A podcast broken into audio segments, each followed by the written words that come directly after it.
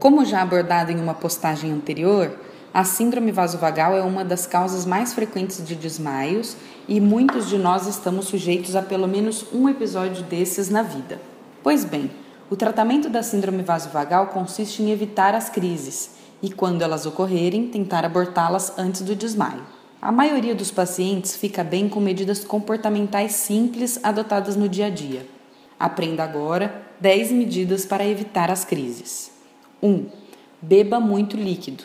Essa é a primeira recomendação e provavelmente a mais importante. Recomenda-se a ingestão de 2 a 3 litros de líquidos ao dia. água, sucos naturais e água de coco são ideais.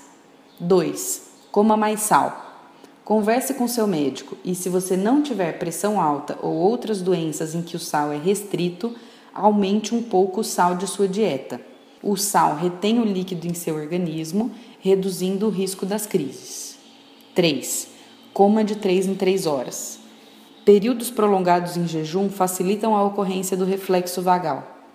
4. Durma bem. A privação do sono aumenta a chance das crises. 5. Evite o estresse. Esse é um fator muito importante. Trabalhar o estresse é fundamental em diversas doenças cardiovasculares e na síndrome vasovagal esse passo é muito importante. 6. Faça exercícios regularmente especialmente atividades que fortaleçam a musculatura das pernas. A musculatura das pernas auxilia no retorno venoso do sangue ao coração. 7. Use meia elástica de média compressão, especialmente em períodos em que os sintomas forem mais frequentes.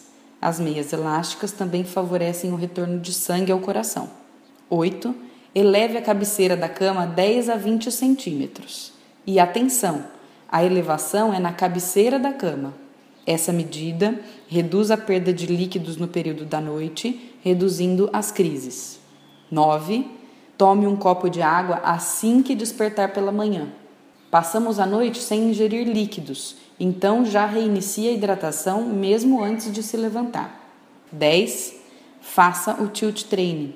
Esse exercício é muito importante e temos ótimos resultados para os pacientes que realizam de maneira regular. Esse exercício consiste em ficar em pé, com as costas apoiadas e os pés desencostados cerca de 15 centímetros de uma parede. O indivíduo deve permanecer nessa posição por até 15 minutos.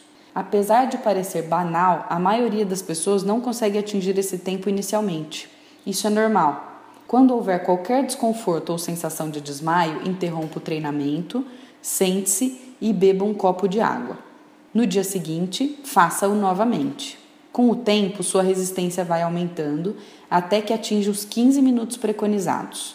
Recomenda-se a realização desse treinamento todos os dias. Para mais informações sobre a síndrome vasovagal, acesse nosso áudio a respeito.